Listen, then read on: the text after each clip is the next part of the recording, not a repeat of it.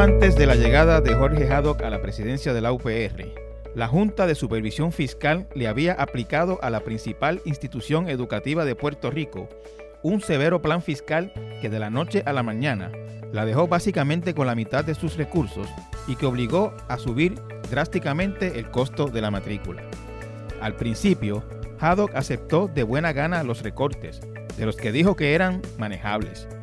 En octubre del año pasado, sin embargo, dijo que no era posible ya seguir recortándole fondos a la UPR y le pidió a los gobiernos de Puerto Rico y Estados Unidos que le ayuden a convencer a la Junta de que no le obliga a seguir dejando sin recursos a la UPR. ¿Qué efecto tuvo el llamado? ¿Qué pueden significar para la UPR los nuevos recortes? ¿Cómo podrá la UPR seguir siendo el principal centro docente de este país en ese panorama? De esto y más hablamos hoy con Jorge Haddock, presidente de la UPR. Con nosotros hoy el presidente de la Universidad de Puerto Rico, el doctor Jorge Haddock. Eh, doctor, eh, bienvenido a mi podcast, encantado de tenerlo aquí. Muy buenas tardes, gracias por la oportunidad, encantado de verlo nuevamente. Doctor, hace en octubre del, año pasado, usted hizo un llamado a los gobiernos de Puerto Rico y de Estados Unidos eh, pidiendo que le ayudaran a, evitar el recorte que la Junta de Supervisión Fiscal estaba pidiendo para el próximo año fiscal. Eh, decía usted que después de tantos recortes que ha sufrido la universidad en los últimos cuatro o cinco años, pues ese último recorte, ese próximo recorte no lo iba a tolerar. Eh, ¿En qué estatus está eso? ¿Logró esa, asistencia? Eh, ¿Cuál es el panorama en este momento? Sí, gracias por la oportunidad de, presentar la situación actual. Si me permite, me, gustaría recordar o establecer el contexto de que en aquel momento nosotros se nos habían recortado y al día de hoy se nos han recortado 333 millones, de dólares, los cuales hemos manejado responsablemente, sin despido de empleados, sin cierre de recintos y, en algunos casos con, con economías. Eh, nosotros hemos seguido haciendo nuestro análisis y nuestro, eh, nuestras gestiones con los, diferentes con los diferentes foros. Eh, hemos ido a entidad, al gobierno estatal, al gobierno federal y en este momento estamos pendientes de hacer unos, unos anuncios de unos pedidos que eh, esperamos se nos otorguen para, para poder nosotros aliviar ese, esos recortes. Unos pedidos, anunciar unos pedidos que, que, se le otorguen, ¿qué quiere decir? que Unos pedidos de, unas, de unos eh, alivios a, estos recortes, eh, mayormente del gobierno, del gobierno central de Puerto Rico. Pero a la misma vez es importante señalar que nosotros estamos haciendo los análisis para el peor de los casos y a la misma vez estamos trayendo ingresos nuevos y seguimos mejorando nuestros eh, ahorros y mejorando nuestra productividad. usted hizo este, esta afirmación en octubre del 19. Correcto. Estamos en febrero del 20. Todavía no hay una, una solución definitiva a ese problema. Oficialmente no hay una respuesta de ninguno de los gobiernos, pero sí ha habido unas indicaciones que esperamos poder esos anuncios, hacer esos anuncios próximamente. Y me dice que las indicaciones vienen del gobierno local. ¿Quiere decir que la Junta ni el gobierno federal han respondido a su petición? Bueno, la Junta, en aquel momento, la Junta lo que nos pidió fue que trabajáramos este presupuesto con el gobierno central. Y el gobierno central está respondiendo a esos pedidos para entonces volver a la Junta para que la Junta lo apruebe. E, era, si mal no recuerdo, el recorte de cuánto era el del, que le toca el próximo año fiscal. 71 millones de dólares. 71 millones adicionales a los 331 que ya le han recortado. Correcto, sería aproximadamente 400, 400 millones totales. Y eso sería, eso es eh, aproximadamente la mitad del presupuesto de la universidad. Casi 50% del presupuesto de la universidad, eso es correcto. Presidente, si no logra ese alivio para ese recorte que está esperando el año que viene, ¿cuáles son las alternativas? Bueno, nosotros seguimos haciendo nuestro análisis, como le dije, nosotros, importante señalar que seguimos trayendo ingresos nuevos.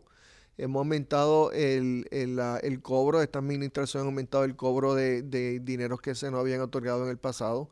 Seguimos haciendo ahorros eh, en todos los recintos, en todas las unidades. Eh, y nosotros estamos eh, con un plan, tenemos un plan para ese que sería el peor de los casos. Pero a la misma vez le aseguro que estamos haciendo todo lo posible porque, porque no, esa no sea la situación. Pero de, ese plan, ¿qué, se puede decir? Porque realmente lo que la gente rápido teme cuando se habla de estas cosas es de, por ejemplo, despido o cierre de recinto.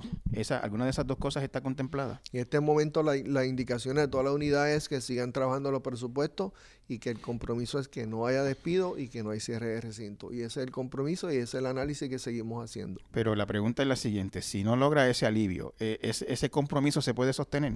Hasta el momento las indicaciones son, hasta el momento las indicaciones son que sí que se puede sostener. Incluso con el recorte. Incluso con ese recorte. ¿Y qué va a sufrir entonces? Porque 72 millones no son tres pesetas, algo sufrirá. Bueno, seguimos, seguimos trayendo ingresos nuevos, eh, seguimos... Eh, reorganizando la, universidad, entonces seguimos buscando reestructuración académica, reestructuración administrativa, eh, seguimos creando ahorro utilizando mayormente tecnología, eh, ahorro de, de, de, todo tipo de energía, de costos de transportación, es un sinnúmero de, de ahorros que estamos, que estamos haciendo. Así ¿De, ¿De dónde vienen los ingresos nuevos, presidente? Porque los únicos que por lo menos que han trascendido públicamente, son los aumentos en la, matrícula. Bueno, tenemos aumento, eh, ingresos de, filantropía, aproximadamente 9 millones de, dólares en filantropía. Tenemos ingresos adicionales federales de, eh, Departamento de Educación, tenemos proyectos de investigación, que eso nos da unos fondos indirectos. Estamos cobrando eh, a una, una tasa mucho más alta que en el pasado esos fondos que se nos habían otorgados, otorgado. Y uh, eh, los ahorros han sido significativos. O sea, los ahorros que hemos tenido, cuando usted lo mira en el contexto de, de en este caso, vamos a decir 71 millones de, dólares, pues va a ser un significativo en ese contexto. ¿E-, ¿Esos ahorros en qué, por ejemplo? Bueno, ya le había mencionado energía, costos de transportación, eh, algunos costos de, de eh, contratos de contratos externos que, que se han reducido ah, sustancialmente. Eh, esos son los, hay, empleados que se han retirado, eso es un, un por ciento bastante alto, estudiantes, eh, eh, empleados retirados. Desde que yo tengo uso de razón, presidente, todo el que ha estado en ese puesto que está usted y, incluso observadores de otros ámbitos dicen que la universidad puede aumentar sus ingresos, qué sé yo, por ejemplo, dándole servicios al, gobierno central. Eh, en este momento, eh, ¿hay algún contrato de la universidad con el gobierno central para dar algún servicio? Sí, nosotros hemos, hemos hecho contratos, eh, vamos a decir, con el Departamento de Educación para educar maestros. Recientemente educamos, creo que fueron 11 mil, 11 o 12 mil maestros el mismo, simultáneamente el mismo día. Eso fue un, proyecto gigantesco. seguimos haciendo proyectos con el Departamento de Educación y con otras entidades del gobierno. Eh, los eh, ingresos han sido unos 14 millones el primer año y, creo que ya este año tenemos el doble, 30 millones contratados para este año. 30 millones que antes no existían en contratos con el gobierno. hay, hay, unos fondos, algunos de esos fondos estaban asignados pero estaban restrictos. Y ahora nosotros poder otorgar esos fondos, pues se liberan esos fondos para nosotros poder utilizarlos eh, como fondos no restrictos. O sea que son sustanciales. Eh, presidente, llama un poco la atención que, cuando usted llegó al puesto, pues, pues eh, entendía que se podían manejar los recortes. Eh, lo, asimismo, yo creo que, si mal no recuerdo, esa fue su, su frase, que eran manejables. Eh, y de momento no. ya como que llegó un límite. ¿Qué, ¿Qué fue lo que pasó? Bueno, esa pregunta, pues como usted se podría imaginar, me la han hecho muchas veces. Y esa pregunta pues tiene diferentes maneras de contestar y tiene diferentes interpretaciones. Yo diría que, nosotros demostramos el primer año que sí fueron manejables. Nosotros no solamente nos pudimos absorber esos recortes en mi primer año, que eran unos 86 millones aproximadamente, sino que lo hicimos con ahorros más allá de los 86 millones. Y este año, lo que nosotros, eh, cuando yo hice, ese fue en aquel momento donde se hizo esta, esa, donde yo hice esa, esa expresión. Cuando nosotros hicimos el anuncio de que, de que ya esto no era sostenible, fue, fueron unos pedidos adicionales que estaba haciendo la Junta de Supervisión Fiscal a días antes de nosotros cerrar nuestro presupuesto el, el, este año fiscal. O sea, no, no, no era, eh, porque el, plan fiscal de la, el plan fiscal de la Junta, que, que si mal no recuerdo es a cinco años, eh, incluía ya unas proyecciones de recortes en la universidad. ¿Eran recortes adicionales a lo que se proyectó Eran originalmente? unos requisitos adicionales en, el, en eh, contribución al fondo de retiro, entre, entre otros. Y ahí en ese momento fue donde la Junta de Gobierno y yo dijimos, sea, nosotros estábamos en camino a manejar este plan que ya de, por sí solo era uno de los planes más exigentes dentro del gobierno. Entonces, en adición a eso, nos hacen unos pedidos adicionales, pero significativos. Y dijimos, aquí es que, aquí es que ya esto no es sostenible. E, ese fue en el verano del año pasado. E, esa, no haber respuesta de la Junta de Supervisión Fiscal, es donde yo salgo en octubre y lo repito, pero ya se había advertido en junio, julio de, ese mismo año. ¿Y fue, eh, cambió algo que usted sepa o qué, qué, cambió que la Junta de momento sale con eso? En aquel momento. Eh, ¿Qué explicación le dieron a usted?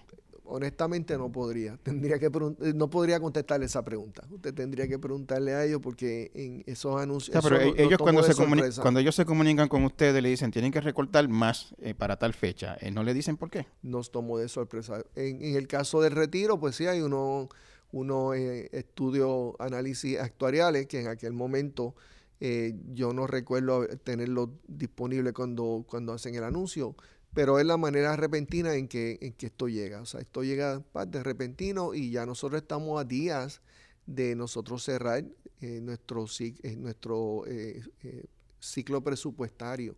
Estamos a días de que la Junta de Gobierno aprobara nuestros presupuestos. O sea, que, que era la cuestión de, de, la línea de tiempo, pues fue muy, muy onerosa para nosotros. Y usted, cuando supo eso, eh, como me lo está diciendo, a días de cerrar el presupuesto, cuando ya ustedes estaban encaminados con un, con un plan de recorte que ya de por sí era bastante agresivo, a días de, del presupuesto eh, le llega esta notificación sin, sin explicación alguna. ¿Cuál es la, qué usted piensa? ¿Qué usted, qué usted, ¿Cómo usted reacciona ante eso? Bueno, ahí fue donde hicimos el anuncio, eh, hicimos una rueda de prensa con el, con el licenciado Lomar, presidente de la Junta de Gobierno, y en semanas subsiguientes, al no tener respuesta y a pesar de nuestras gestiones, pues se hace ese otro anuncio en octubre. Eh, eh, presidente, la, la, ya yendo un poquito atrás, eh, cuando, se, cuando la Junta le recetó este recorte tan brutal a la universidad, mucha gente se sorprendió, entre otras cosas, porque la, universidad no estaba en quiebra. La universidad incluso pagaba su deuda responsablemente. Y, mucha gente se preguntó de dónde venía ese afán de, ese recorte tan, tan brutal a la universidad. usted, en el tiempo que lleva aquí, ¿ha escuchado una explicación de por qué se le hizo este, este, este plan tan severo a la universidad? Bueno, como usted indica, pues yo no estaba aquí, yo no, no estuve involucrado en las conversaciones que llevaron aquí. Lo que, lo que sí eh, yo entiendo es que la, una de las suposiciones que se había hecho es que la Universidad de Puerto Rico tenía acceso a unos ingresos que otras agencias no tenían. Eh, y honestamente en este momento pues nosotros hemos, usted me hizo una pregunta relacionada con esto, o sea, por ejemplo, el, los servicios que le estamos dando al gobierno, eso era uno de los argumentos que ellos estaban haciendo. Y, nosotros hemos explorado algunos de esos ingresos que, se, que eran parte de las suposiciones también hemos hecho, eh, yo he hecho públicamente eh, expresiones, bueno, más, más internos de algunos de estos ingresos que, yo en estos momentos no considero que son, eh, no, no, ameritan porque el esfuerzo va, va más allá que los ingresos. Y por otro lado, pues hemos seguido trayendo ingresos, como le mencioné, federales y, y estatales y de otro tipo. Así que yo tengo entendido que esa era la suposición mayor en aquel momento, pero le reitero, no estaba aquí y no me gustaría hablar el dinero que se le asignaba a la universidad eh, debía usarse para otras cosas. Eso básicamente era la... La universidad tenía maneras de, de, obtener esos ingresos de otras fuentes que no fueran el fondo general.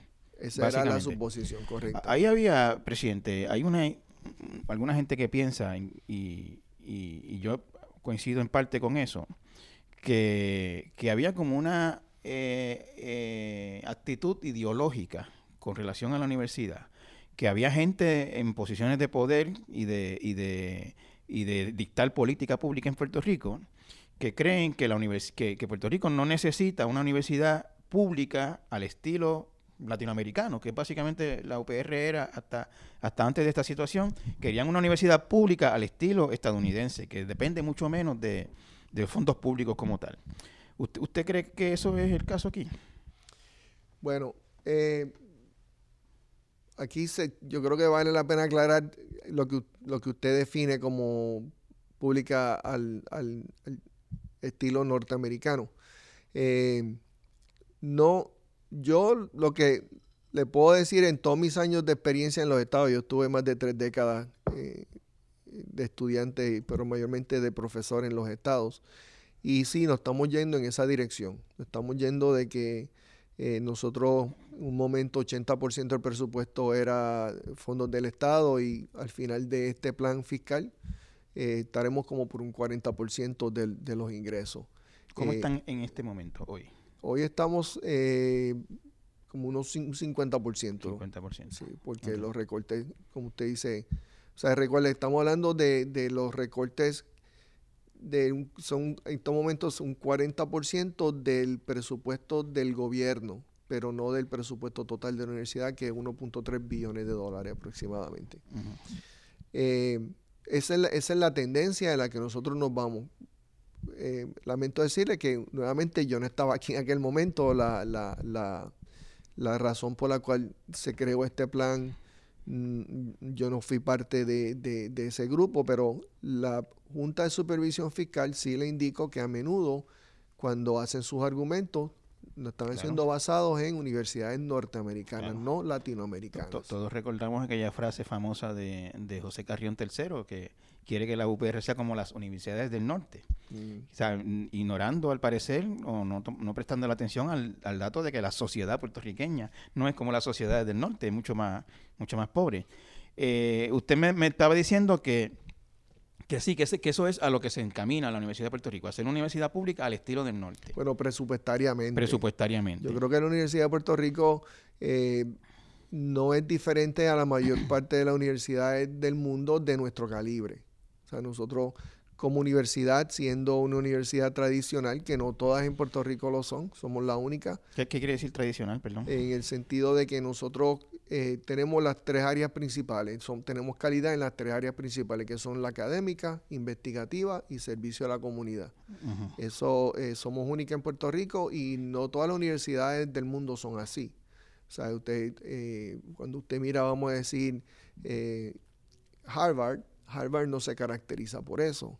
En las universidades, muchas universidades de prestigio del mundo en, Latinoamérica. Por, eso, ¿por qué? Porque Harvard eh, académicamente tope en el mundo, básicamente. Pero no se, no se, no se eh, caracteriza por el servicio a la comunidad. Eh, es, bastante difícil, de difícil acceso, eso sí. Sí, o sea, obviamente de la, de la académica de la, de la mejor, algunos dicen que el estándar, en términos investigativos igualmente, pero no tienen esa tercera área como nosotros, que es el servicio a la comunidad. ¿A qué se refiere, presidente? No lo estoy entendiendo. Bueno, por ejemplo, nosotros tenemos aquí servicio de extensión agrícola, nosotros tenemos aquí, hacemos muchos programas de la Escuela de Derecho que va a la comunidad a hacer el, trabajo comunitario. Nosotros tenemos muchas áreas donde se combinan, eh, se combina academia, cátedra con investigación con servicio a la comunidad, como sería, vamos a decir, el, la misma red sísmica, o sea, e, eso que aquí lo vemos como algo común, porque es lo que conocemos en la Universidad de Puerto Rico, no todas las universidades en Puerto Rico lo tienen y no todas las universidades del mundo lo tienen. Entonces, volviendo a su pregunta, eh, nosotros, eh, en términos de cuál es nuestro modelo, nuestro modelo es un modelo de una universidad tradicional como se conoce alrededor del mundo. se conoce en Estados Unidos, Latinoamérica y el resto del mundo. Y nosotros pues seguiremos combinando esa calidad académica con la calidad investigativa, calidad y productividad investigativa, pero también servicio a la comunidad. Y en ese sentido, pues, eh, ahí es donde seguimos apuntando, no solamente a continuar nuestro, eh, nuestro crecimiento en esas áreas, sino el posicionamiento y reputación global en todas esas áreas. Eh, ¿A usted le parece que que del, del resto del gobierno de Puerto Rico eh, entienden el, valor y la importancia de, una universidad pública accesible. Y, le pregunto porque uno oye a los políticos hablando de todos estos planes grandilocuentes y muy, muy, muy rara vez mencionan a la universidad. Casi nunca, de hecho, mencionan a la universidad. Hablan de estatus, de economía, de, de, servicio público, de 20 cosas, pero a la universidad casi nunca la mencionan. ¿Usted, usted se siente que, que, en el gobierno de Puerto Rico y la gente que hace política eh, entiende y aprecia el, el, el, rol de la universidad? Pues mire, yo creo que la, le voy a abundar en un momento, pero la pregunta corta es sí. Yo, yo, yo creo que sí. Mi experiencia ha sido que sí, de, toda mi vida, de estudiante y, luego de profesor y ahora de, presidente. Yo creo que, que, a mí me usted mencionó accesible. Yo creo que también me gustaría aprovechar, antes de contestarle la pregunta específicamente, que es una de las cosas que nosotros nos caracteriza, que nosotros somos la Universidad de Puerto Rico, que es la universidad más accesible que nosotros no solamente somos la más económica, sino que hemos creado este programa de becas, por ejemplo, donde 80% de nuestros estudiantes tienen la matrícula cubierta, ya sea con fondos federales o fondos estatales. Y eso nos hace eh, la más accesible en Puerto Rico y, la única que yo conozco, y yo he hecho, he mirado, he hecho bastante investigación y no la he encontrado, universidades que tengan, eh, que puedan hacer ese, ese, que puedan alegar eso. Yo honestamente pienso que, en Puerto Rico eh, una de las cosas que a mí más me impactó cuando regresé de presidente era lo que yo había vivido de estudiante y de ciudadano antes de, ser presidente, que era que en Puerto Rico la gente valora, la Universidad de Puerto Rico eh, más que en muchos otros sitios de donde yo he vivido, donde ven que eh, la Universidad de Puerto Rico es uno de los proyectos más importantes, si no el más importante, de eh, movilización económica y social. Y yo he vivido en muchos estados y yo he viajado al mundo entero literalmente. Y bueno, virtualmente he viajado al mundo entero. Y yo no he visto un, lugar donde una universidad sea el, el eh, tenga el valor y se valorice tanto como se valoriza la Universidad de Puerto Rico. Sin embargo, cuando cuando a la Junta de Supervisión Fiscal se le metió en la cabeza eh, básicamente eh, destriparla eh, con ese plan de recortes tan severo, aparte de los estudiantes, nadie salió en defensa de la universidad. El gobernador de entonces ni hablaba de la universidad. Y de hecho, los estudiantes hicieron una huelga aquí que duró no sé ni cuántos meses y ni se inmutó, ni, ni siquiera hizo el intento de resolver la situación. Bueno, yo no estaba aquí, como usted sabe. Claro, pero... Ahora, cuando, cuando, yo, cuando yo estoy explorando la, esta gran oportunidad, la oportunidad de mi vida de regresar de presidente, yo sí eh, noto que hay unos retos en aquel momento y que los tenemos hoy y los tendremos por varios años, pero también hay grandes oportunidades. Y yo también noto que independientemente de lo que usted dice, porque yo no estaba allí, pues yo sí he venido a defender la Universidad de Puerto Rico y lo hemos hecho desde el, primer día y lo seguiremos siendo eh, por el resto de mi vida, independientemente del, puesto que tenga. Pero además de estar defendiendo la Universidad de Puerto Rico, yo, yo he, sido bien, he sido bien claro que los retos que tenemos en la Universidad de Puerto Rico no son muy diferentes a la mayoría de universidades alrededor del mundo, independientemente del tamaño, de la situación económica, de la, de la localización geográfica. Son retos que tienen mucho que ver con, la globalización, con que hoy en día nosotros no podemos ser una, una isla, eh, no solamente físicamente como lo somos, sino eh, metafóricamente, de que nosotros tenemos que estar conectados eh, dentro de Puerto Rico, en todo Puerto Rico, pero también alrededor del mundo. y esos retos los tienen todas las universidades. Y de eso podemos abundar, eso podemos tener un podcast y muchos podcasts por, por sí solos. pero para no, para no quitarle mucho tiempo de este. Esos retos que nosotros tenemos hoy en día se, los tienen la mayoría de universidades del mundo, aún las más que tienen más eh, fondos totales que, le, podamos o Me está hablando de retos fiscales, básicamente. De todo presupuestarios. de presupuestario, de, de número de estudiantes matriculándose, de contratación de profesores, de todo de todo, todos esos retos los tienen la mayoría de universidades del mundo, no importa cuántos recursos tengan. Y, y, la mayoría de las universidades del mundo, presidente, tienen un reto que tiene la Universidad de Puerto Rico, que es este de la, de la politización de su administración. Que, por ejemplo, el nombramiento de, digamos, de rectores, que se conocen más por activismo político que por que por eh, pericia o, experiencia académica. Eso es un problema aquí en esta universidad, sin duda alguna. Bueno, no bajo mi, mi administración. No, yo, yo, una de las razones, una de las preguntas, uno de los asuntos que se trajo a colación durante mi periodo de entrevista era si yo venía eh, con afiliación política. Y, y, le voy a dar un dato bien interesante. Cuando fui a sacar mi tarjeta electoral me enteré que la única vez que voté en Puerto Rico fue en 1976, porque después de eso me fui, voté en los estados. Yo siempre he ejercido mi derecho al voto donde, donde quiera que yo he vivido. Yo exhorto a todo el mundo a que eh, ejerza su derecho al voto. Pero en Puerto Rico solamente la única vez que fui elegible fue en 1976. Eh, y yo no tengo afiliación política y nosotros hemos hecho, eh, seguido la gobernanza en todos los puestos, todos todos los asuntos académicos. Yo he sido bien enfático. Esto es una meritocracia y como usted dice, las personas las vamos a contratar por mérito y vamos a seguir los procesos de consulta según están establecidos en los procesos de gobernanza de la Universidad de Puerto Rico. Así que yo ni siquiera sé la afiliación de los rectores, de, los rectores, eso no, ha sido... en los recintos la saben y, la, comentan. Pero ellos han pasado por un proceso de gobernanza eh, y se ha seguido ese proceso de gobernanza al pie de la letra y lo hemos respetado, no solamente lo hemos respetado, lo vamos a proteger, porque yo de profesor, para mí la gobernanza era, era intocable. Vamos, vamos a decir de esta manera, presidente, en los dos años que lleva aquí en este puesto. Año y medio. Año y medio. Este, no, no recibe llamadas de políticos, eh, nómbreme a fulano o a mengano hasta el puesto. Yo recibo llamadas de, de, de muchas personas, pero son de todos colores, de todas denominaciones, y yo a menudo no, no conozco cuál es su afiliación. Pero sí, las llamadas me vienen y yo les recuerdo a todas estas personas que la gobernanza a mí no me permite hacer nombramientos directos, que tienen que seguir un proceso de gobernanza. Y hemos sido bien, bien enfáticos, bien disciplinados, porque una de las cosas que caracteriza esta, esta administración ha sido la responsabilidad individual la responsa y, la, y la disciplina, además del cumplimiento de la gobernanza. Sí, presidente, me hablaba hace un momento de, de que el 80% de los estudiantes tiene su matrícula cubierta o por eh, beca Pell o por otras eh, becas.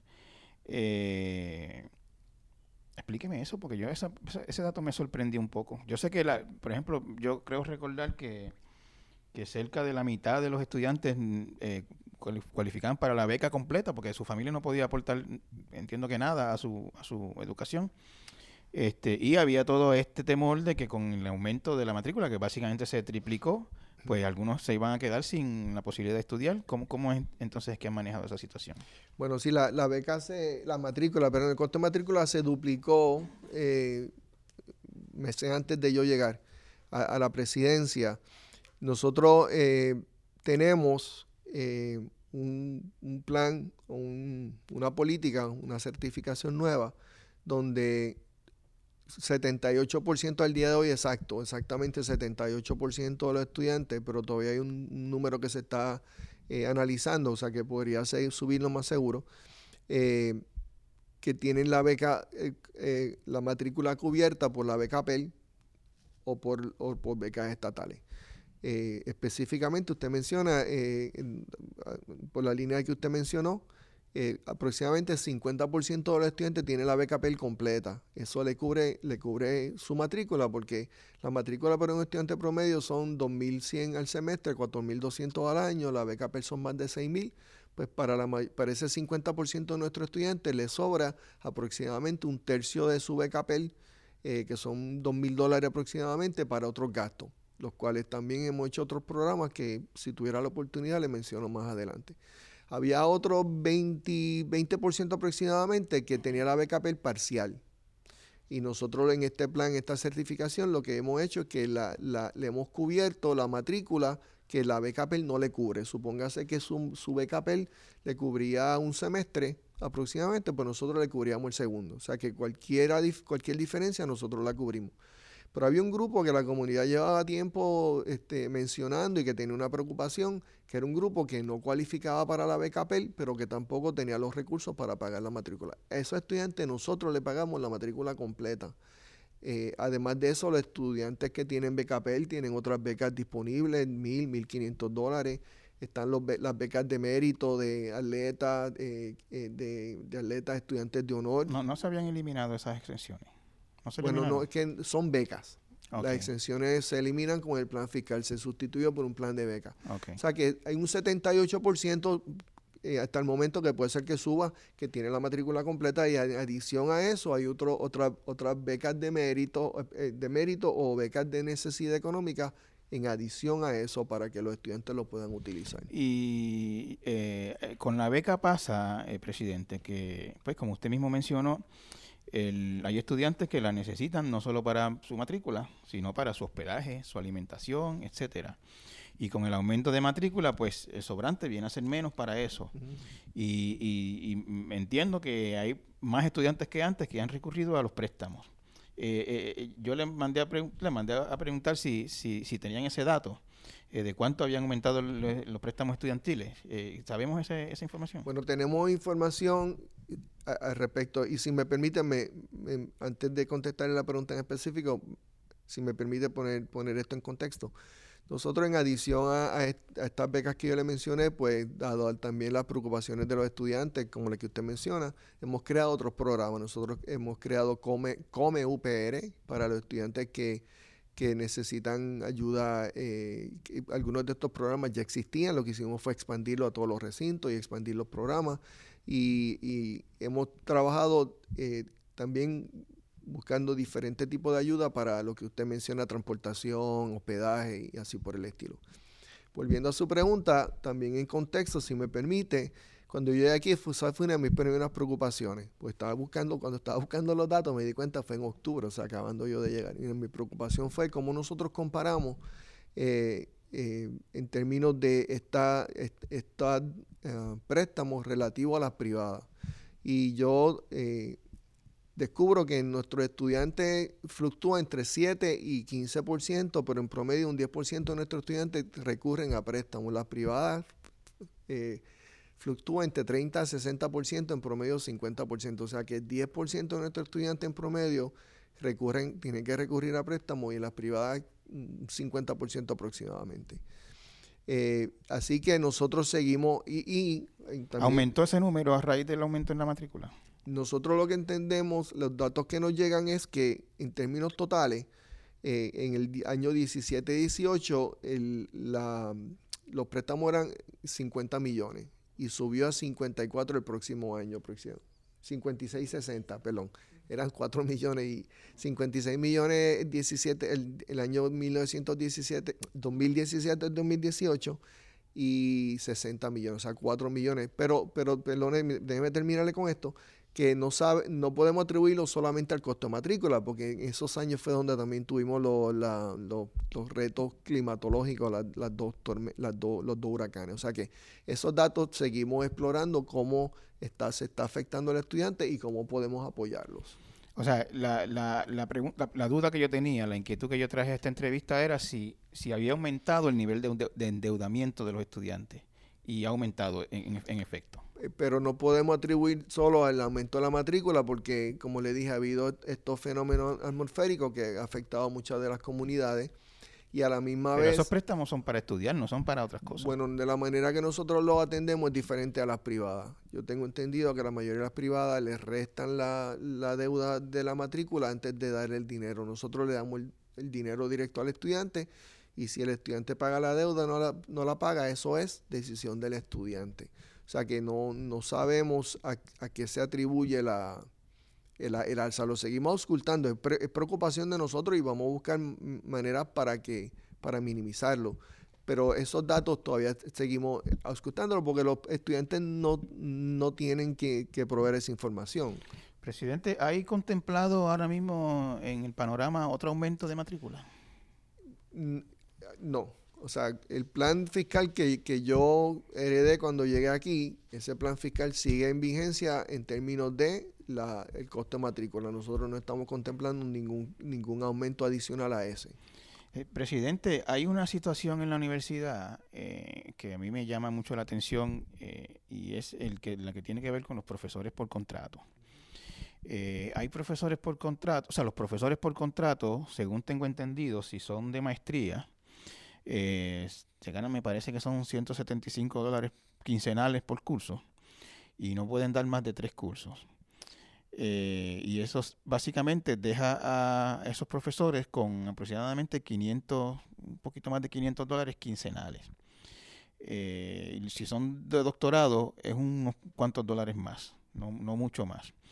Eh, un profesor con maestría que da tres cursos en la universidad, que tiene con tres cursos aproximadamente 80 o 90 estudiantes, termina ganándose un salario que es como unos dólares más que el salario mínimo. Eh, yo encuentro eso eh, muy fuerte, muy, muy, muy triste pensar que un profesor, una persona con maestría o doctorado que, que, está en la Universidad del Estado de Puerto Rico, eh, básicamente tiene un salario de pobreza. De, una, una, persona que se gana mil dólares al mes y tiene uno o dos hijos, pues cualifica para cupones. ¿qué, ¿qué, usted piensa de eso, presidente? ¿No le da a, mí, que no soy, no estoy en esa situación, ni soy parte de la administración de la universidad, siento un poco hasta de vergüenza con eso.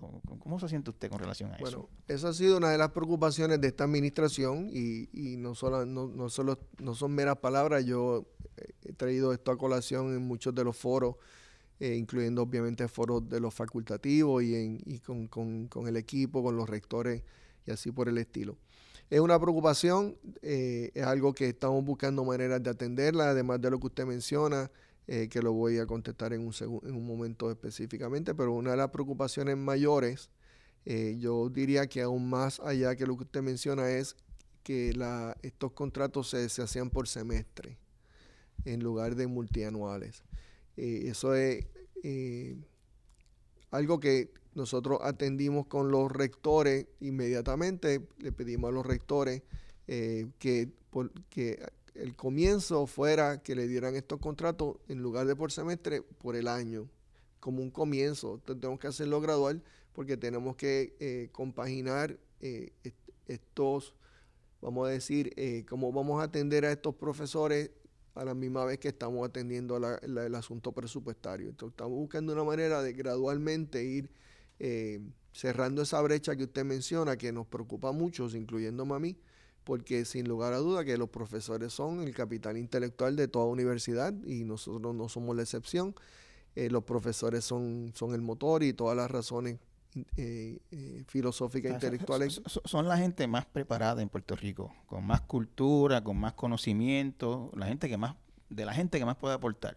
Y en la Universidad del Estado le pagan un salario de de 7.25 la hora prácticamente. Nosotros, eh, pero lo, vamos a atender gradualmente. Como le dije, la preocupación mayor era, que, que según yo recuerdo, era vamos a darle algo, algo de seguridad. Pero lo, que yo entiendo ahora que está pasando, presidente, es que se están retirando eh, o renunciando catedráticos y no se están sustituyendo. Se están contratando más por contrato.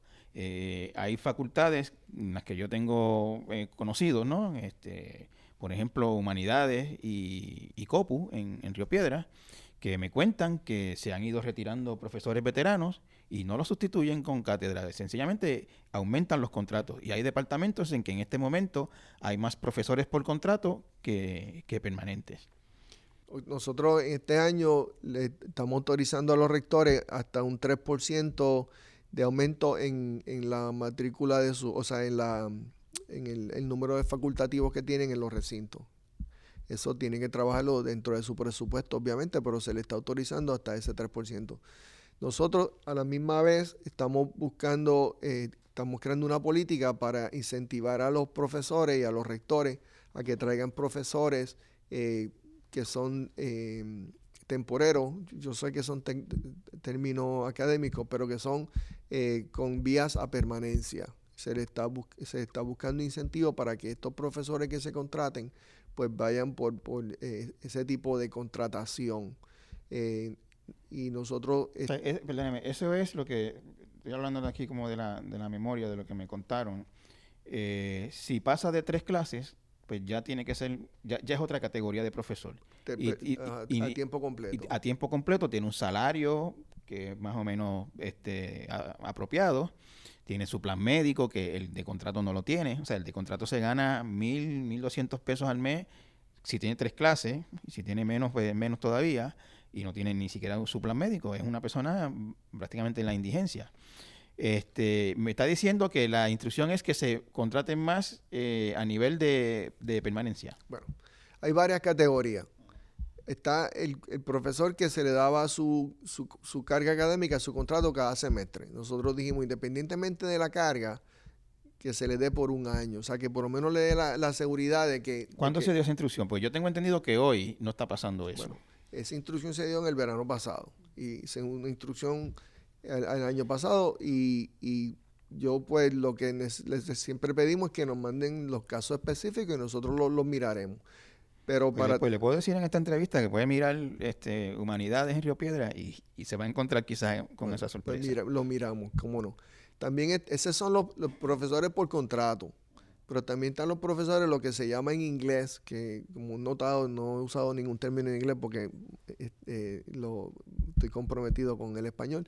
pero en inglés, hablar del tenure. El tenure track. Eso es lo que se dice en inglés, tenure track.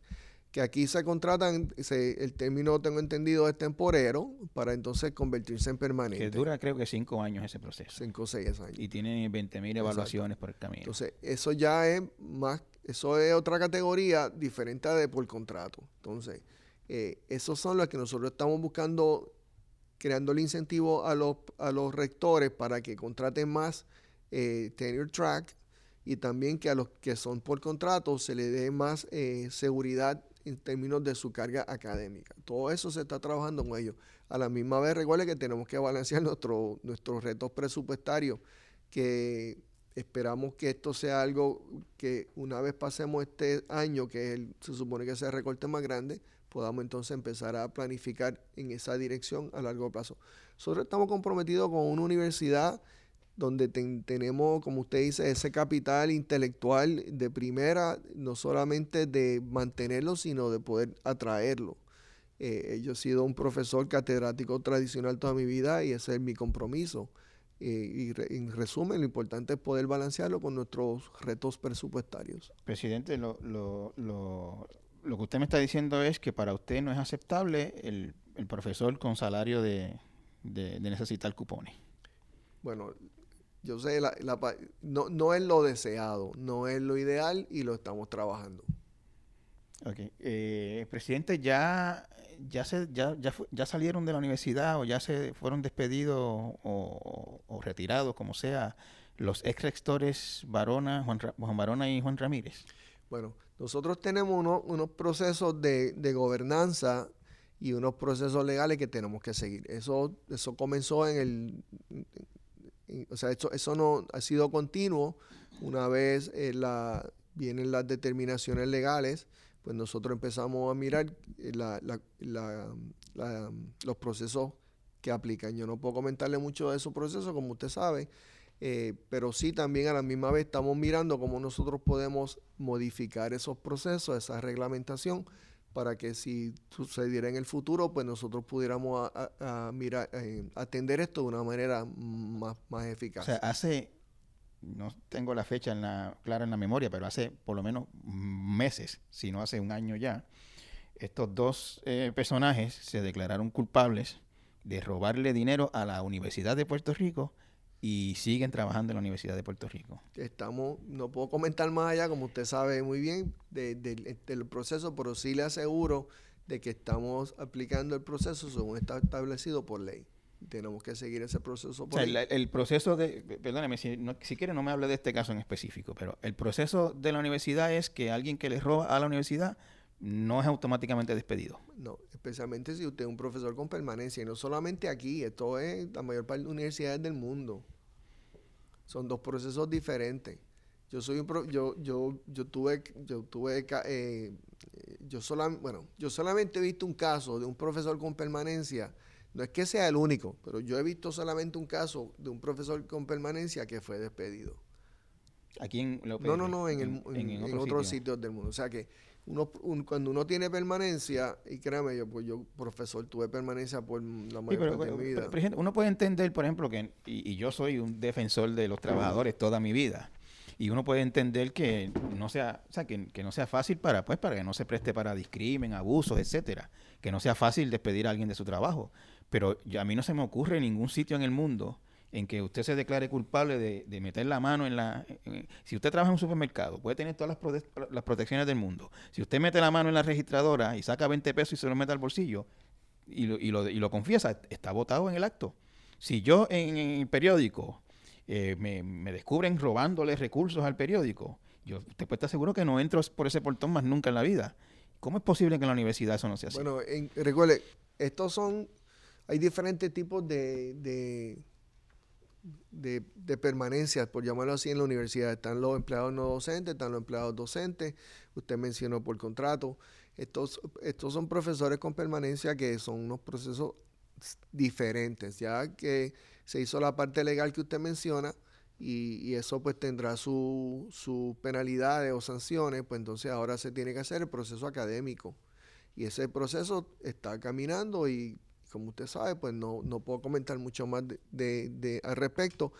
Pero por otro lado, también le aseguro de que estamos revisando esos procesos puntualmente para que si sucediera en el futuro, Dios no lo quiera, pues se pudiera atender de una manera diferente.